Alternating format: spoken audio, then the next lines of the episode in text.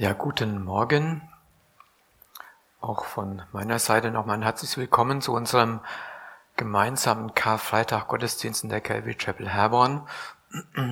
Schön, dass ihr eingeschaltet habt und nach dem, was Janika jetzt vorgetragen hat, hat ist es äh, gar nicht so einfach, die Predigt anzuschließen, weil es war eigentlich eine Predigt. Und äh, wenn wir das in uns nachhallen lassen, dann hat das schon ganz viel für uns mit Karfreitag zu tun. Wir feiern heute Karfreitag. Karfreitag ist ja einer der höchsten Feiertage, wenn nicht der höchste Feiertag in der Christenheit. In Deutschland auf jeden Fall. Er gilt als stiller Feiertag. Das mag jetzt in der heutigen Zeit ein bisschen komisch sein, weil es ist seit fast drei Wochen ganz still. Aber an diesem stillen Feiertag gelten auch in sonstigen Jahren die Regel. Es gibt keine Tanzveranstaltungen, keine Kinos sind geöffnet, es gibt keine Sportveranstaltungen, keine weltlichen Konzerte. Das heißt, so ist also Karfreitag ein sehr, sehr hoher Feiertag noch in unserem Land, unserer Gesellschaft, obwohl die meisten Menschen mit Karfreitag überhaupt nichts anfangen können. Und darum soll es auch heute Morgen gehen. Es soll darum gehen, was ist Karfreitag eigentlich, wirklich, was ist da geschehen und warum hat es eine Bedeutung für mich heute? Weil der erste Karfreitag, der ist ja so nach historischen Recherchen passiert im Jahre 30 nach Christus, also vor 1990 Jahren. Man kann auch ziemlich genau den Tag benennen. Das war der 14. Nisan nach äh, den jüdischen Kalender und der 7. April nach unserem Kalender seit am 10. April, also von damals gesehen, 1990 äh, Jahre her. Ich habe einen Text gewählt für den heutigen Tag aus dem ersten Korintherbrief. Der Benny hat ihn schon genannt. Den würde ich gerne lesen und dann äh, nach und nach darüber äh, predigen und drei Fragen besonders beantworten wollen. Einmal, was ist das Wort vom Kreuz? Was bedeutet es? Was ist die weltliche Weisheit und welche Kraft hat das Kreuz noch heute? Ich lese aus dem ersten Korintherbrief Kapitel 1. Ich fange mal in, im zweiten Teil in Vers 17 schon an. Da sagte Paulus, Christus hat mich gesandt, das Evangelium zu verkündigen, und zwar nicht in Redeweisheit, damit nicht das Kreuz des Christus entkräftigt wird. Als ich das gelesen habe, habe ich eben schon gedacht, gut, dass nicht alles perfekt hier abgelaufen ist, weil damit das Kreuz in den Vordergrund tritt, brauchen wir keine perfekte Darbietung. Ja, wir brauchen nichts Perfektes, sondern wir brauchen dieses Wort vom Kreuz. Dann geht's in Vers 18 weiter. Denn das Wort vom Kreuz ist Torheit denen, die verloren gehen. Uns aber, die wir gerettet werden, ist es Gottes Kraft. Denn es steht geschrieben, ich will zunichte machen die Weisheit der Weisen und den Verstand der Verständigen will ich verwerfen. Wo ist der Weise? Wo, wo der Schriftgelehrte? Wo der Wortgewaltige dieser Weltzeit? Hat nicht Gott die Weisheit dieser Welt zur Torheit gemacht? Denn weil die Welt durch ihre Weisheit Gott in seiner Weisheit nicht erkannte, gefiel es Gott durch die Torheit der Verkündigung diejenigen zu retten, die glauben. Während nämlich die Juden ein Zeichen fordern und die Griechen Weisheit verlangen, verkündigen wir Christus, den Gekreuzigten. Den Juden ein Ärgernis, den Griechen eine Torheit. Denen aber, die berufen sind, sowohl aus Juden als auch aus Griechen, verkündigen wir Christus als Gottes Kraft und Gottes Weisheit. Denn das Törichte Gottes ist weiser als die Menschen und das Schwache Gottes ist stärker als die Menschen. Zunächst ein paar Gedanken zu der Stadt Korinth, damit wir verstehen, in welche Situation hinein Paulus dieses Wort schreibt. Und wir werden nachher feststellen, dass wir sehr nah an Korinth dran sind in unserer heutigen Zeit. Paulus kam nach Korinth in eine Stadt, die im ersten Jahrhundert eine römische Kolonie war. Eine große Stadt, schon 100.000 Einwohner, eine Hafenstadt, mit zwei Häfen, in der unheimlich viel los war. Ja, manche sagen, das war sowas wie ein Dienstleistungszentrum wie London oder New York oder auch Hamburg. Sehr reich, ja, es wurde viel Handel getrieben. Ähm, die Umgangssprache war griechisch und auch die ganzen Kulte waren griechische Tempel. Griechische Apollon-Tempel, Asklepios-Tempel, Kulte und Tempel, alle, das waren Griechen, die griechischen Götter waren dort versammelt. Die Stadt war sehr reich, sehr wohlhabend und daraus ähm, gab sich, hat sich auch eine gewisse Mentalität entwickelt, die diese Menschen hatten. Da war zum Beispiel so dieses Thema des Eigenlobs oder der Selbstdarstellung. Ja, mein Haus, mein Auto, meine Yacht. Und äh, ganz hoch im Kurs standen sozusagen die philosophischen Debatten. Ja, wer hat hier die besseren Ideen? Wer hat noch eine bessere Erklärung für die Welt oder für das Leid oder für irgendwelche Dinge? Also diese Selbstdarstellung und das Eigenlob auf der Bühne zu stehen war damals sehr ausgeprägt. Und als ich das so gelesen habe, denke ich, gut, das passt ja in unserer Zeit genau hinein. Ja, das Eigenlob, die Selbstdarstellung in Instagram oder in Facebook oder in anderen sozialen Medien ist ja hoch im Kurs. War also damals in Korinth schon ganz, ganz ausgeprägt.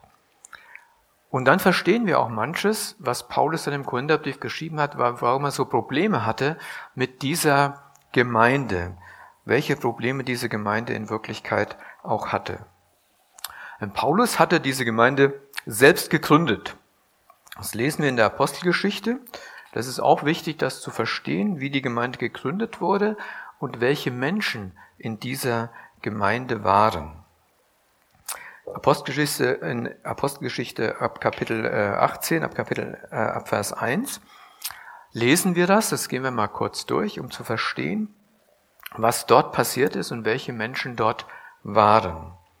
Da steht, danach verließ Paulus Athen, also Paulus war in Athen gewesen, hatte dort sich mit den Philosophen ausgetauscht auf dem Areopag und war jetzt nach Korinth gekommen. Er war alleine, ganz alleine und kam jetzt in diese Stadt, die eben, wie ich dargestellt habe, so eine sehr hohe, sehr hohes Ansehen von sich hatte. Gedacht habe, wir sind's. Wenn alle so wären wie wir, dann wäre die Welt in Ordnung. Und er kommt dorthin und trifft dann Aquila und Priscilla, ein Ehepaar, die auch jüdischer Herkunft waren, die auch zum Glauben gekommen waren. Und dann hat er mit denen zusammen gearbeitet, weil er war ja Handwerker, also Zeltmacher. Der Paulus musste für seinen Lebensunterhalt in dem Augenblick sorgen. Und in Vers 4 steht, er hatte aber jeden Sabbat Unterredungen in der Synagoge und überzeugte Juden und Griechen. Also Paulus ging auch damals in Korinth in die Synagoge, um mit den dortigen Menschen über den Glauben, über Gott zu reden, über das Alte Testament natürlich. Das bestand damals nur. Es waren also auch Griechen da, das heißt Proselyten, also Griechen, die zum Judentum übergetreten waren. Sie haben sich also ausgetauscht. Ich weiß nicht, über was sie alles geredet haben, aber nachher wird es immer ein bisschen enger. Ab Vers 6 steht dann, dass Paulus sie gedrängt sah, ab Vers 5, den Juden zu bezeugen, dass Jesus der Christus ist. Also bis dahin hatten sie wahrscheinlich allgemeine Wahrheiten aus dem Alten Testament be besprochen. Und jetzt hat der Apostel gesagt, gut, jetzt ist der Moment, wo ich Ihnen sagen muss, dass der beschriebene Gottesknecht in, in Jesaja 53, ich gehe davon aus, dass er das genommen, dass das Jesus Christus der Messias ist, der gekreuzigte Messias derjenige, der am Kreuz hing für eure Erlösung, für eure Schuld. Was ist die Reaktion auf diese Predigt? Da steht in Vers 6 in der Apostelgeschichte, als sie aber widerstrebten und lästerten, schüttelte er die Kleider aus und sprach zu ihnen, euer Blut sei auf eurem Haupt, ich bin rein davon, nun gehe ich zu den Heiden.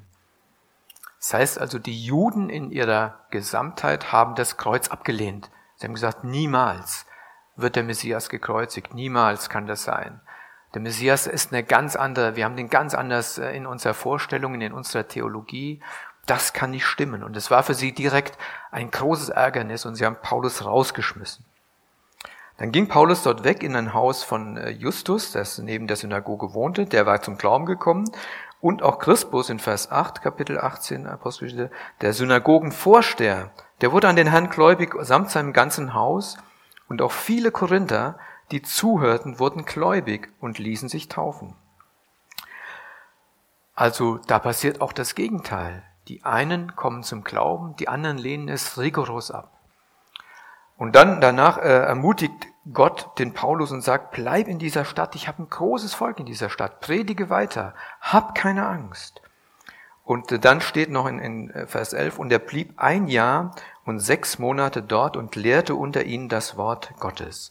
Also Paulus war 18 Monate in Korinth und hat diese Gemeinde von Grund auf gegründet. Er kannte also die Leute und die Menschen dort und die Menschen kannten ihn. Das Ganze spielte sich ab im Jahre 50 und 51 nach Christus.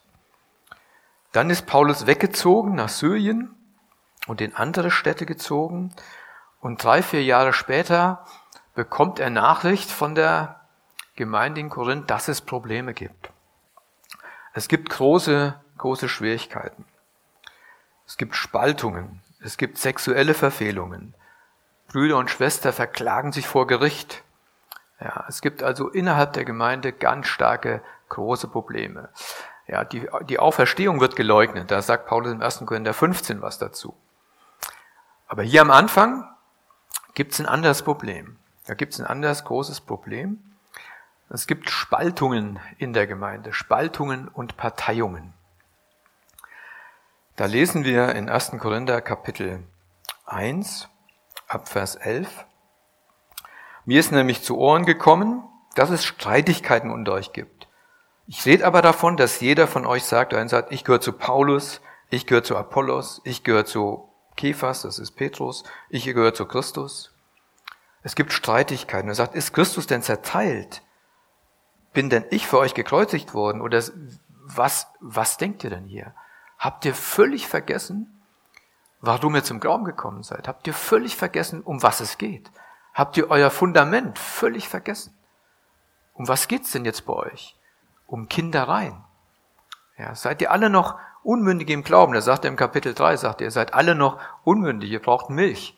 Ihr seid keine gereiften Menschen. Ja.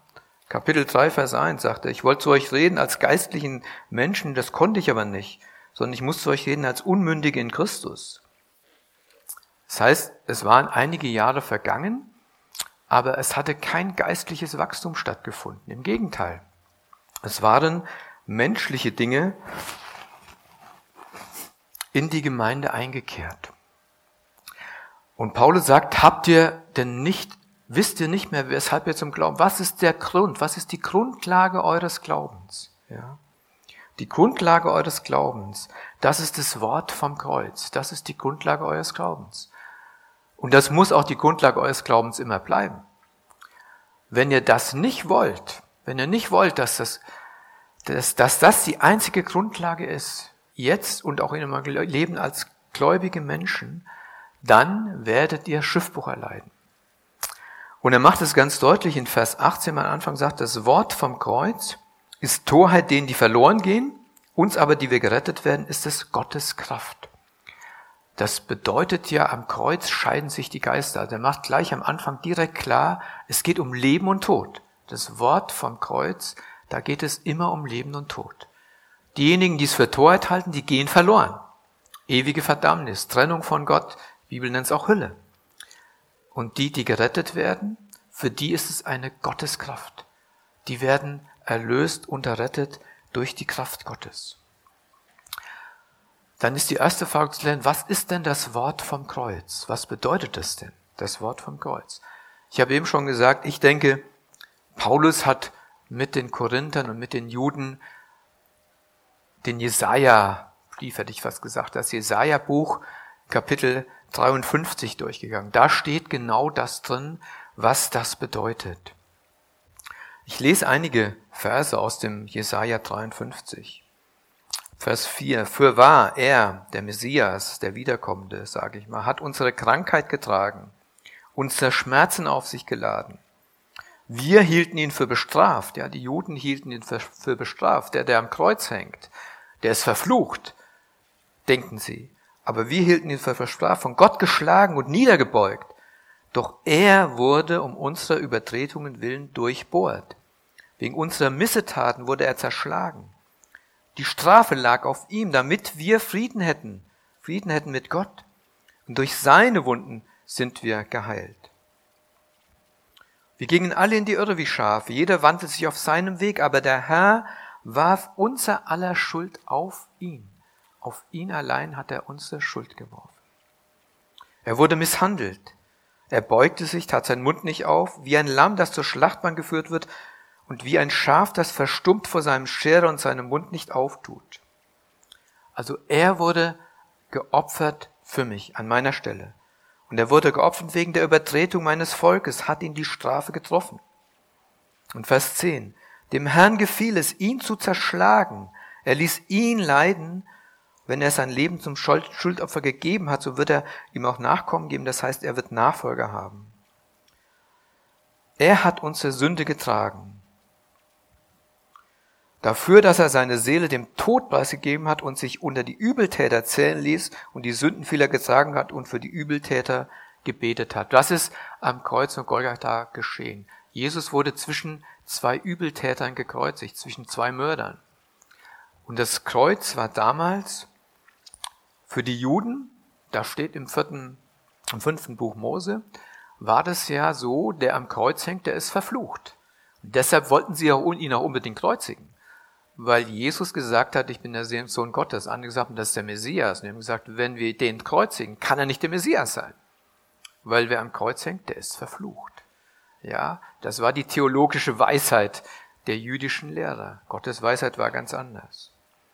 Also das Wort vom Kreuz ist eine Tor, die verloren gehen, aber wir gerettet werden, ist das Gotteskraft.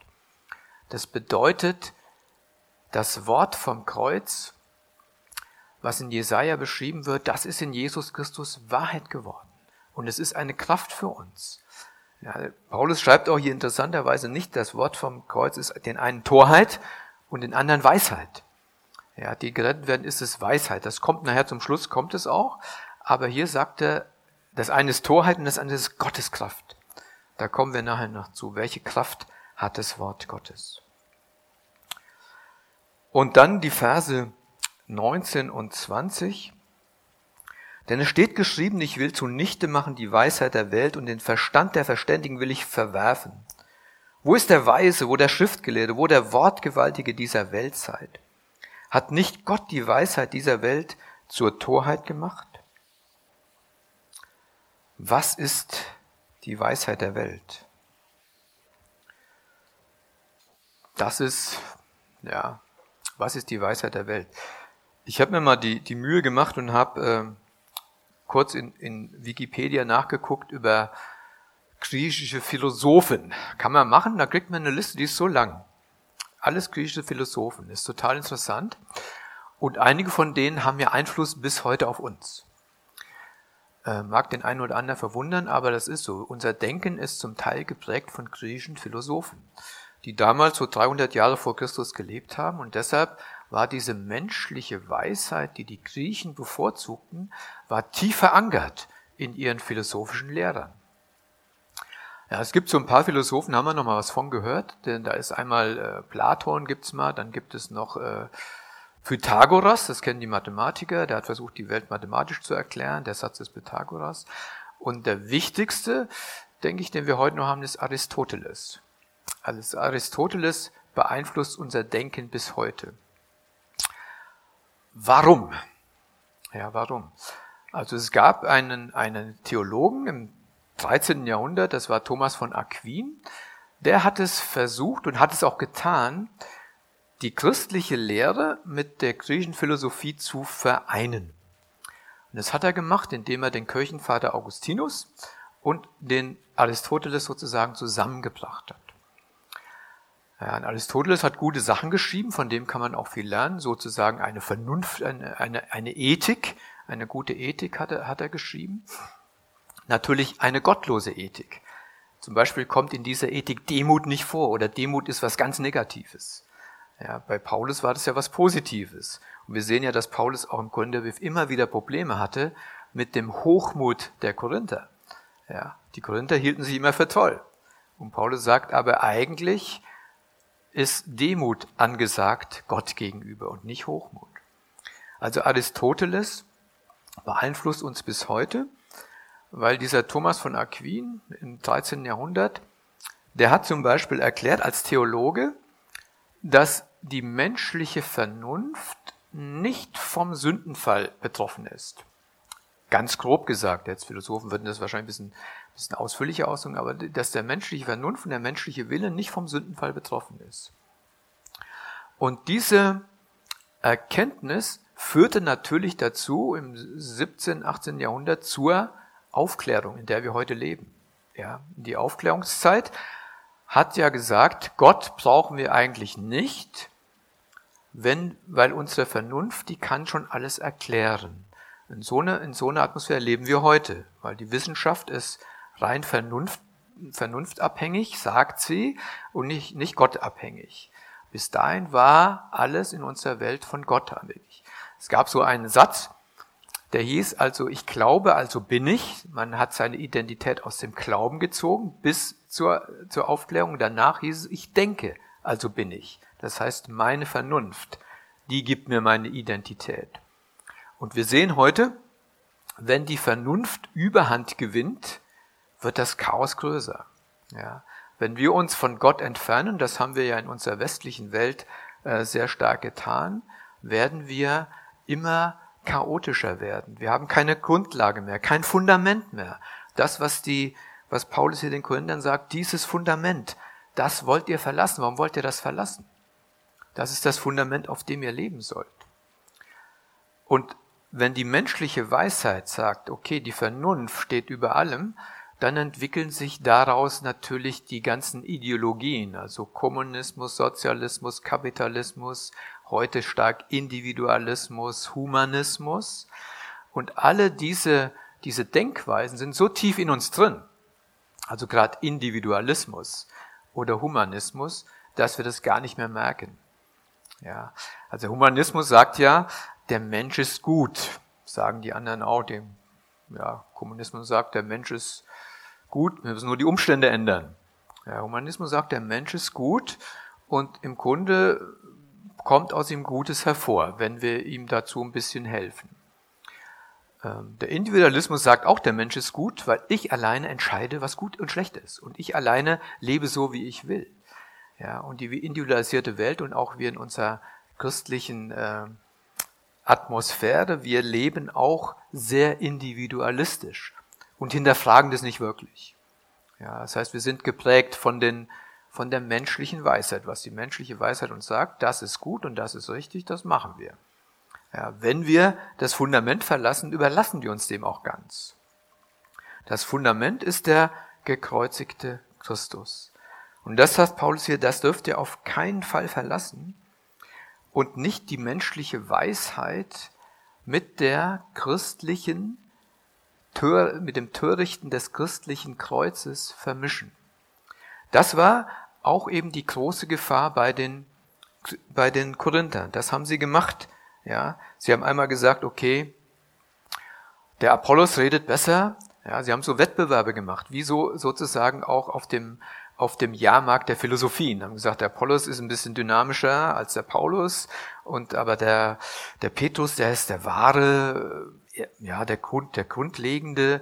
Die einen sagen, nee, ich bleib doch lieber bei Christus. Also Christus wurde da auch eingeordnet auf gleicher Ebene.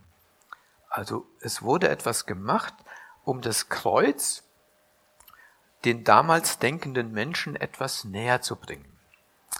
Das Kreuz etwas zu einzunivellieren. Das haben wir jetzt, sage ich mal, über die gesamten Jahrhunderte, also ich habe ja eben gesagt, Thomas von Aquin hat es eigentlich perfekt hingekriegt mit dieser Vermischung. Und auch die, in den gesamten letzten Jahrhunderten wird immer versucht, auch gerade in den, in den theologischen Schulen, das Kreuz irgendwie zu, ja, zu verharmlosen, zu kleiner zu machen. Ähm, meine, die, die Liberaltheologie hat irgendwann gesagt, das Kreuz ist nicht wirklich geschehen. Also dieser Schrei am Kreuz, das gab's eigentlich nicht, sondern das ist nur so ein inneres Geschehen, was so in dir passiert. Das kannst du glauben, das kannst du annehmen, das musst du dir selbst suggerieren, das, das gab's eigentlich gar nicht. Weil Schuld gibt's ja auch wirklich gar nicht. Oder Sünde gibt's ja eigentlich wirklich gar nicht. Wer heute noch von Sünde redet oder von Schuld redet, der ist altmodisch. Der ist nicht mehr von heute, weil davon können wir nicht mehr reden. Wir reden heute von Fehlern. Wir haben Fehler gemacht. Und Gott äh, bringt die irgendwie wieder gerade, diese Fehler. Aber in Wirklichkeit sind wir schuldig. Wir sind Sünder. Wir werden schuldig aneinander. Wir werden schuldig vor Gott und an Gott. Und wir können gar nicht anders als zu sündigen. Und wir brauchen dieses Fundament, um wieder zurückzukehren. Immer wieder zurückzukehren zu diesem Christus, der alles auf sich genommen hat, der alles getan hat, damit wir leben können, damit wir ewiges Leben haben. Also die Weisheit dieser Welt, die, die vergeht, die hat Gott einfach für nichtig erklärt, die hat zur Torheit gemacht. Vers 19 steht ja, da zitiert ja der Paulus, äh, ich will zunichte machen die Weisheit der Weisen und den Verstand der Verständigen. Da zitiert er ja auch Jesaja, Jesaja 29. Und er sagt im Grunde den Korinthern, was bei euch hier passiert, ist nichts Neues. Das ist überhaupt nichts Neues. Das hat schon gegeben im Alten Testament. Das hat schon im Volk Gottes gegeben, dass die ganzen Theologen gesagt haben, Gott muss so und so sein. Und Gott sagt, vergesst es, ich bin ganz anders. Ich bin ganz anders. Ich werde etwas tun, was ihr nicht erkennen werdet, was ihr nicht erkennen werdet. Und tatsächlich haben sie es nicht erkannt. Weder die Theologen, weder die Schriftgelehrten der Juden, noch die, die größten Philosophen, die klügsten Menschen haben erkannt, was Gott tut. Sie haben es nicht erkannt. Für sie ist es Torheit, für sie ist es Schwachsinn. Ja, man kann es nicht anders sagen. So sagen sie, das, das, das kann man sich nicht vorstellen. Und Gott hat dann in seiner, in seiner Weisheit, ja, hat er dann anders gehandelt. In Vers 21 lesen wir, denn weil die Welt durch ihre Weisheit Gott in seiner Weisheit nicht erkannte, gefiel es Gott, gefiel es Gott durch die Torheit der Verkündigung, diejenigen zu retten, die glauben. Also die gesamte geballte Weisheit der Welt hat Gott nicht erkannt. Das muss man einfach so sagen. Das heißt, jeglicher Versuch, von uns Christen, Gott irgendwie beweisen zu wollen oder Gott den Menschen irgendwie über Wissen nahezubringen, muss letztendlich scheitern. Weil noch so kluge Menschen, die Gott versuchen zu erklären, scheitern letztendlich, wenn sie nicht das Kreuz von Christus als Fundament und als klare Aussage haben. Nicht als irgendwie Nebenschauplatz. Wir neigen ja dazu, auch in unserer Verkündigung zu sagen, Gott ist ein Gott der Liebe, das stimmt. Und Gott ist ein Gott der Barmherzigkeit, das stimmt. Und Gott tut alles, damit das äh, es dir, dass du dein Leben gut gestaltet, ja, das stimmt. Aber Gott ist nur Liebe dadurch, dass er seinen Sohn geopfert hat. Und dieses Kreuz, das ist das größte Zeichen der Liebe. Aber dieses Kreuz ist halt brutal. Das ist brutal.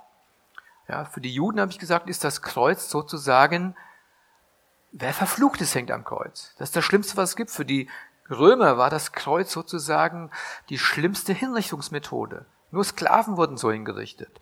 Sklaven und Verbrecher. Ein römischer Bürger wurde niemals so hingerichtet. Ja, weil das eine zu schlimme Hinrichtungsmethode war. Die Griechen haben nie über das Kreuz gesprochen. Die haben gesagt, das ist das Schlimmste überhaupt. Jedes Glied stirbt langsam ab. Ja, so langsam fließt das Leben aus einem raus.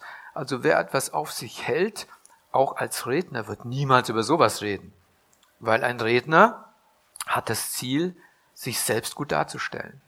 Und wer sich selbst gut darstellen will, der wird nicht vom Kreuz reden. Das kann er nicht machen, weil dann werden die Menschen sagen, du hast sie nicht mehr alle. Und das sagt Paulus ja hier. Paulus sagt, ich bin nicht gekommen, um euch sozusagen mit überredenden Worten, mit tollen Reden, mit guten Argumenten, mit rhetorischer Brillanz zu euch zu kommen. Das habe ich nicht gemacht, sondern ich habe gesagt, ich rede einfach das, das Wort vom Kreuz, sage ich euch. Also die Weisheit der Welt hat Gott nicht erkannt. Und dann hat Gott durch die Torheit der Verkündigung den gerettet, die glauben. Das ist ja auch was, die Torheit der Verkündigung. Dachte ich erst, habe ich sie als, als Prediger einfach.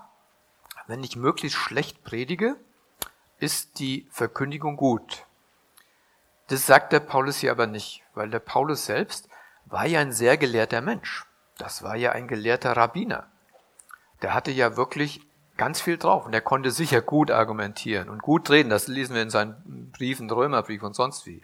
Was er da alles geschrieben hat, der selbst andere Apostel sagen, okay, was der geschrieben hat, das ist nicht immer einfach zu verstehen. Also der hatte sehr tiefgehende äh, Gedanken. Also es geht ihm nicht darum zu sagen, ich muss möglichst schlecht reden, dann können die Menschen glauben. Er sagt aber einfach diese Einfachheit, diese Einfachheit der Verkündigung, zu sagen, das ist das, was dich rettet. Diese Verkündigung, dich rettet das Kreuz. Das, was Jesus Christus am Kreuz auf Golgatha getan hat, sich geopfert hat für deine Schuld, für meine Schuld, das Lamm Gottes geworden, zur Sühnung, ja, eine Sühneopfer für Gott, damit Gott uns gnädig sein kann. Das ist, das ist die Grundlage. Das ist die einfache Verkündigung. Das Evangelium ist eigentlich ganz einfach. Und deshalb ist es für intelligente Menschen, intellektuelle Menschen sehr schwer, dem zu glauben. Für die ist es einfach eine Torheit. Für die ist es einfach dumm. Das ist zu leicht. Das ist zu leicht. Ja, und dabei ist es doch so schwer, weil ich muss meinen menschlichen Stolz brechen lassen. Ja, mein Egoismus, seine Selbstsucht, ja, meine Selbstdarstellung, mein Ego, mein Ego wird von Jesus Christus sozusagen gebrochen, wenn er alles auf sich nimmt. Und ich kann nichts tun dafür. Ich kann nichts tun dafür. Ja, das ist der Vers 21, dass die gerettet werden, die glauben. Was noch wichtiger ist, es heißt, Gott gefiel es. Also Gott hat das getan. Also Gott rettet, nicht ich rette mich selbst. Nicht ich kann sagen, gut, ich wäge mal ab, ich entscheide mich dafür oder dagegen, sondern Gott rettet. Gott überwältigt mich in meinem Herzen durch sein Wort, durch seine Verkündigung, durch das, was Jesus Christus am Kreuz von Golgatha, getan hat. Und dann wird der Paulus hier in Vers 22 noch mal ein bisschen differenzierter. Ja, vorher hat er über die Weisheit der Welt, über alle Weisen. Und jetzt differenziert er nochmal zwischen religiöser Weisheit und weltlicher Weisheit. Dann sagt er, während die Juden ein Zeichen fordern und die Griechen Weisheit verlangen, verkündigen wir Christus den Gekreuzigten und dann den Juden ein Ärgernis, den Griechen eine Torheit. Also hier sehen wir auch jegliche religiöse Weisheit. Ja. Die Juden die waren so klug, die waren so gelehrt, sind sie bis heute, ein sehr gelehrtes Volk. Aber wenn man heute nach Jerusalem geht und mit einem äh, orthodoxen Juden über Jesus reden will, das kann man nicht. Den ist auch verboten, das Neue Testament zu lesen, weil sie sagen, das kann nicht sein, dass der, dieser Christus der Messias ist. Ja. Wir wissen das von der Kreuzungsgeschichte, da der Pilatus hat oben drüber, das ist Jesus Christus, der König der Juden. In drei verschiedenen Sprachen haben die Juden gesagt, reißt das runter. Das stimmt nicht, das wollen wir nicht. Ja, also die haben alles getan, um Christus loszuwerden und sie haben von ihm Zeichen gefordert. Bis zum Schluss. Und Jesus hat diese Zeichen ja getan. Jesus hat ja Lahme gehend gemacht, Blinde sehend, Taube hörend. Er hat den Arm das Evangelium verkündet, er hat Tote zum Leben auferweckt. Er hat ganz viele Zeichen getan, die der Messias tun würde, was im Alten Testament vorhergesagt wird. Das hat ihnen aber nicht gereicht sondern sie wollten natürlich, dass ein herrlicher Messias kommt, der so in Davids Größe kommt, das Reich Israel wieder darstellt in dieser Größe, die David hatte, da war das Reich Israel ja sehr groß, dass er die Römer aus dem, aus dem äh, Land fegt, ein siegreicher König. Das haben die Juden erwartet. So wollten sie ihn haben. Und Christus sagt, so bin ich aber nicht. Und Gott sagt, so, bist, so, so ist der Messias nicht. Der Messias ist ganz anders. Bis heute warten sie auf diesen siegreichen Messias. Und einmal wird er wiederkommen als der, der Richter dieser Welt, der Messias. Also das heißt, die Juden, die verlangen Zeichen, haben sie gekriegt, aber nicht die, die sie wollten. Und die Griechen, die verlangen Weisheit, die streben nach Weisheit. Das habe ich eben schon ausgeführt, diese Weisheit der Welt. Die wollen immer wieder neue Ideen haben, neue Konzepte, neue Philosophien. Äh, neue Gedanken. Wie können wir Gott noch besser erklären oder wie können wir ohne Gott besser leben? Und für die äh, war es unmöglich, an so einen gekreuzigten, Menschen zu denken. Und dann in Vers 23 verkündigen wir Christus, also anstelle von dem, dass wir Zeichen tun, wäre auch nochmal eine, eine Frage für die moderne Evangelisation, gibt ja auch eine Bewegung, äh, evangelisieren mit Zeichen und Wundern, mit begleitenden Zeichen und Wundern. Da gab es ja in der Apostelgeschichte, haben auch die Apostel ja Wunder getan und haben gepredigt. Und die Frage, ist das heute auch noch so? Ist ja umstritten. Also Paulus sagt hier, Zeichen braucht man nicht. Er sagt, es ist nicht nötig. Es, also die Juden verlangen Zeichen, die hat, hat er nicht gegeben, also die Zeichen, die sie wollten, haben wir nicht gegeben. Wir verkündigen anstatt dessen Christus den Gekreuzigten. Ja, das heißt, die Botschaft vom Kreuz, das Wort vom Kreuz ist alles Entscheidende. Und die genügt auch. Die in aller Einfachheit, die genügt, ob Menschen sich dem Kreuz unterordnen, ihre Schuld, ihr Leben zum Kreuz bringen oder nicht. Alles andere ist Beiwerk, alles andere ist nicht notwendig. Das kann, kann sein, muss aber nicht sein. Und diese weltliche Philosophie, das habe ich eben ausführlich gesagt, die, die kann nicht denken, dass der Mensch nicht das Maß aller Dinge ist. Die kann nicht denken, dass der Mensch sich unterwerfen soll einem Gott. Die kann nicht denken, dass der Mensch schuldig ist vor Gott. Die kann nicht denken, dass ein Mensch sich rechtfertigen muss vor Gott. Die kann ja noch manchmal noch gar nicht Gott denken, dass Gott es Gott überhaupt gibt. Es kann die menschliche Weisheit, die weltliche Weisheit nicht denken oder wenn dann nur in einem gewissen Zusammenhang.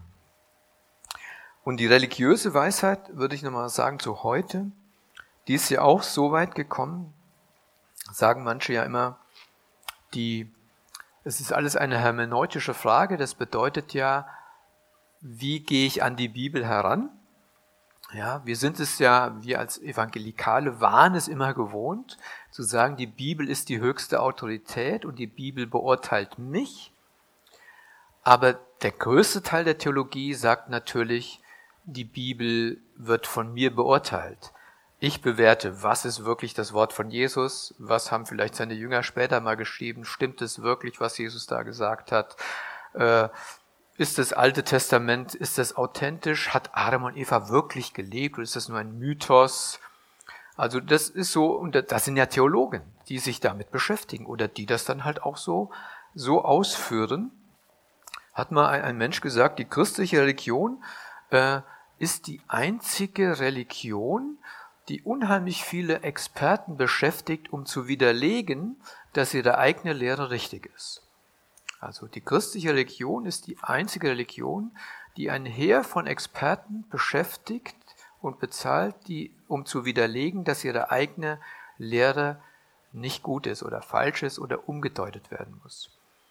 Ich dachte, ja, ist was dran. Ja, und die, die Weisheit der Religionen also wenn man mal sagt Juden und Christentum und die Weisheit der Religionen, ist ja auch menschenzentriert.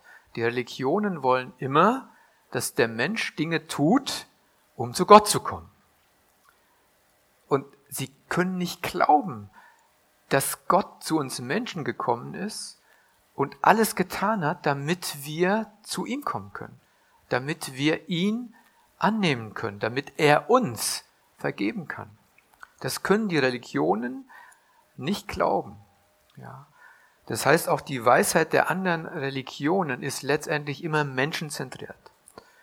Und Paulus sagt, nee, Christsein ist Christuszentriert. Christsein ist Kreuzeszentrum, das Kreuz im Zentrum.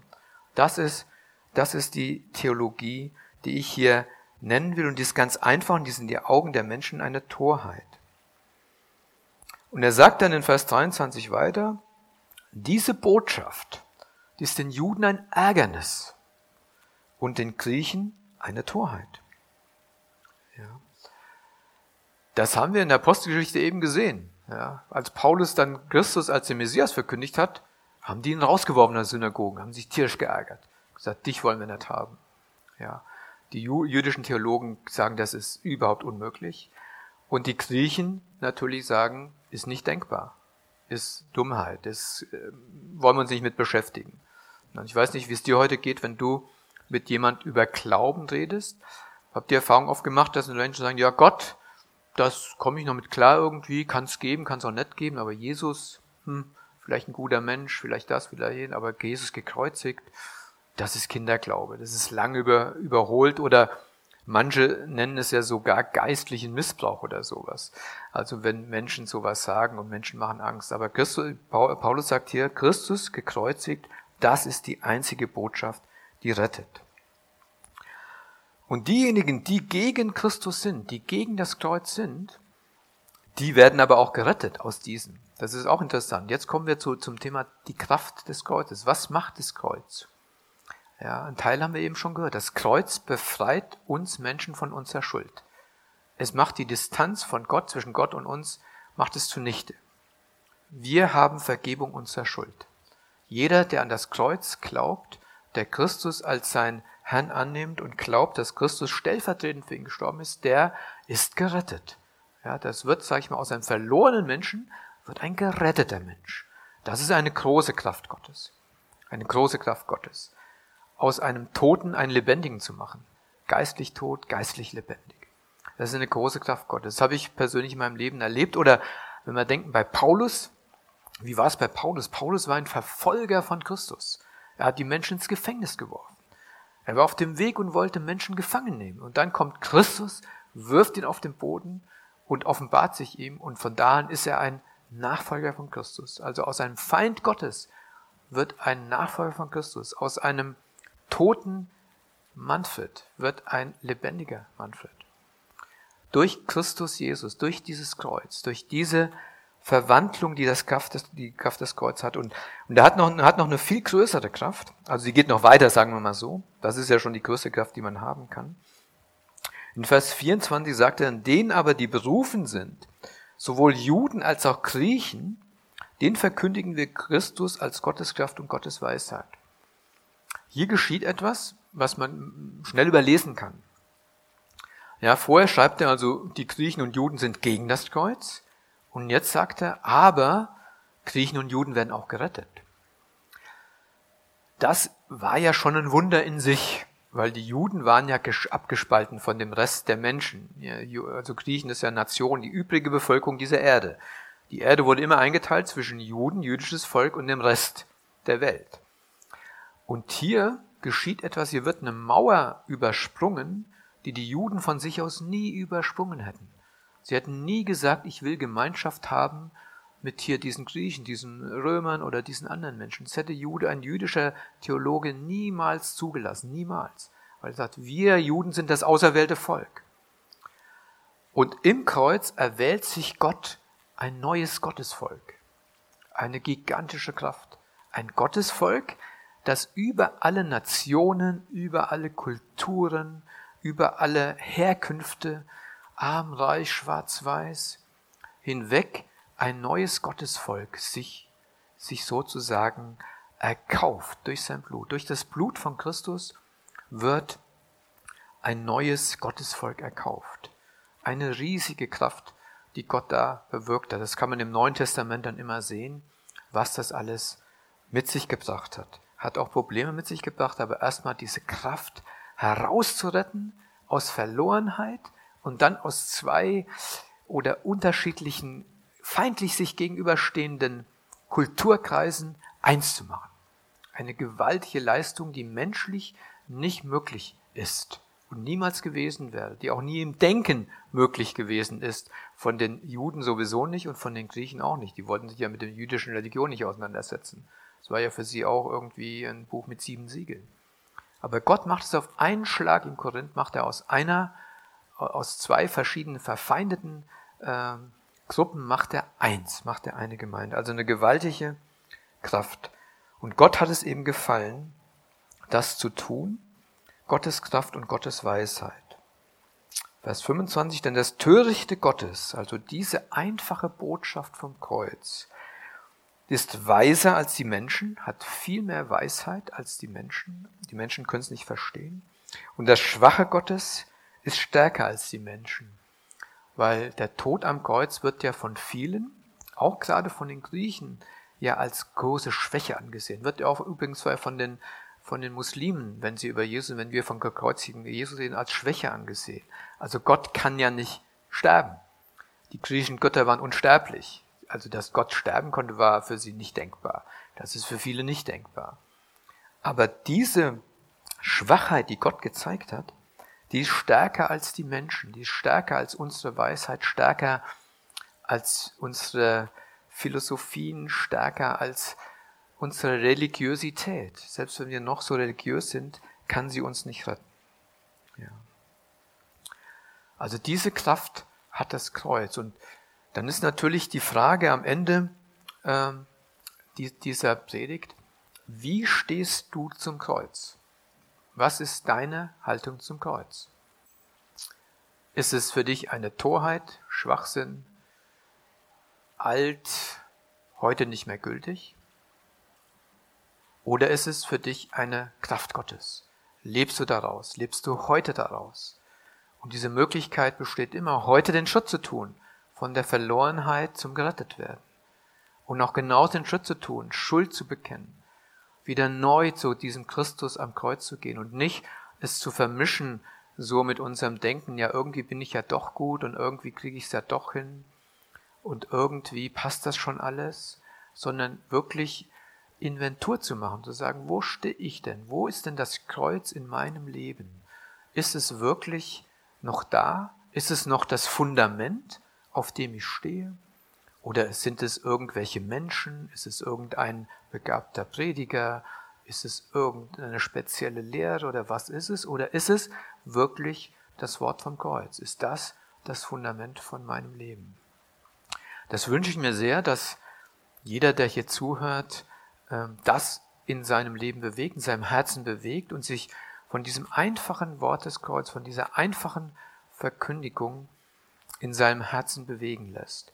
Weil das will Gott. Gott will, dass Menschen gerettet werden. Ich möchte noch mit uns beten. Ja, himmlischer Gott und Vater, ich danke dir dafür, dass deine Weisheit im Kreuz viel mächtiger ist als all das, was wir denken können, als all das, was wir äh, uns vorstellen können. Dass du so mächtig bist, dass du aus verlorenen, toten Menschen lebendige Menschen machen kannst, die ewiges Leben haben, die in Ewigkeit bei dir sind. Das ist ein großes, großes Wunder, dass du Schuld vergeben kannst, die wir nicht vergeben können. Wir können nicht für unsere Schuld sühnen. Das hast du getan am Kreuz auf Golgatha. Dafür danke ich dir. Dafür möchte ich dich loben und dich preisen und dir die Ehre geben, Herr. Dein Name sei gelobt. Amen.